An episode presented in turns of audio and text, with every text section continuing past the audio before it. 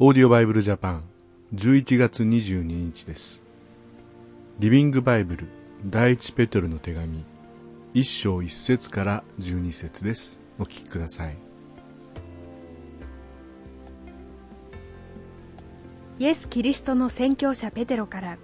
エルサレムを追われてポント、ガラテア、カパドキア、アジア、ビテニアの各地方に分散したユダヤ人のクリスチャンへ愛する皆さん父なる神はずっと昔からあなた方を選び自分の子供にしようと決めておられました。そして精霊様の働きかけによりあなた方の心はイエス・キリストの血によって清められ神様に喜ばれるものと変わったのです。どうか神様があなた方を祝福し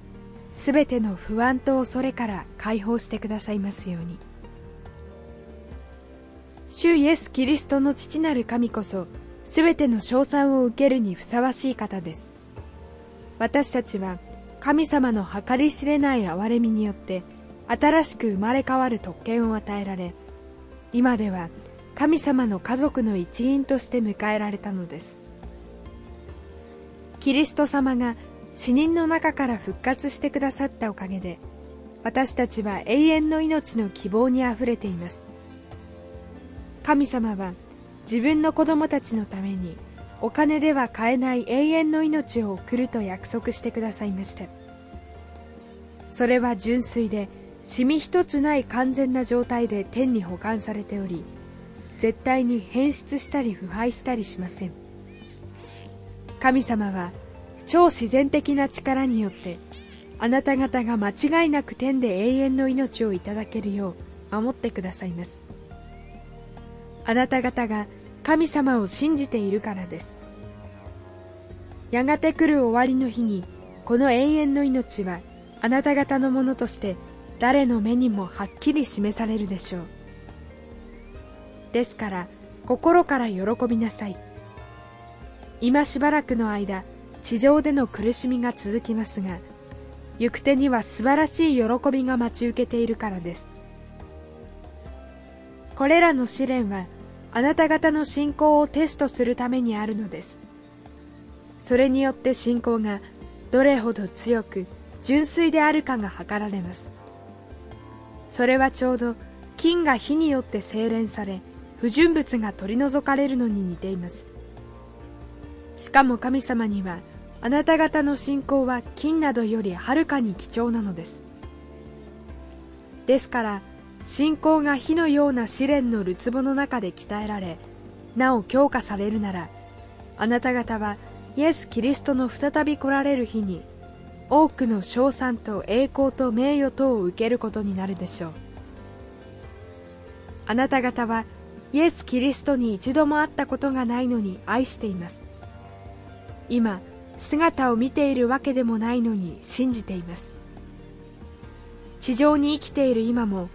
天からの言葉に表せない喜びに満たされ幸福感に浸っているのです。それだけではありません。主を信じれば魂の救いが与えられるのです。この救いについては預言者も完全に知っていたわけではありません。救いの予言はしましたがそれが実際には何を意味しているのか自分でもよくわからなかったのです。心の中のキリスト様の霊が何を語っておられるのか納得できませんでした。聖霊様はやがてキリスト様の身に降りかかる苦難とそれに続く大きな栄光とを書き留めるように命じられたのです。彼らは一体それがいつ誰に実現するのだろうといぶかったのです。彼らはこれらが自分たちの時代にではなくずっと後に。すなわちこの時代に実現することを後になって知らされました。そして今やついにこの素晴らしい知らせは私たち全員にはっきり告げ知らされたのです。これは預言者に語られた時と同様天から使わされた精霊様の力によって伝えられたものでした。それはまたとない素晴らしいものだったので天の見つかいでさえ何とかして知りたいと願ったほどでした。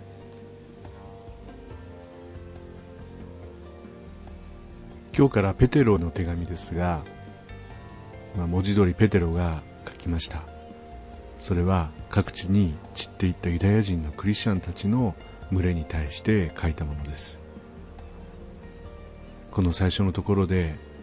まあ、苦しみということが言われています。それは試練でちょうど、まあ、刃物を鋭くするために火で精錬するように私たちも信仰が本当に研ぎ澄まされていくということがこの試練を通して行われていくんだということです、まあ、決して試練は嬉しいものではありませんけれどもその中にも神様が意味を与えてくださり私たちが試練を通り抜けていく時にそこに大きな喜びが待っているということを覚えて歩んでいきたいと思います。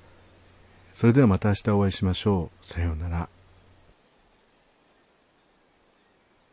このオーディオバイブルジャパンはアメリカのデイリーオーディオバイブルの協力によりメッセージ小暮達也ディレクターティム・ジョンソンでお送りしました。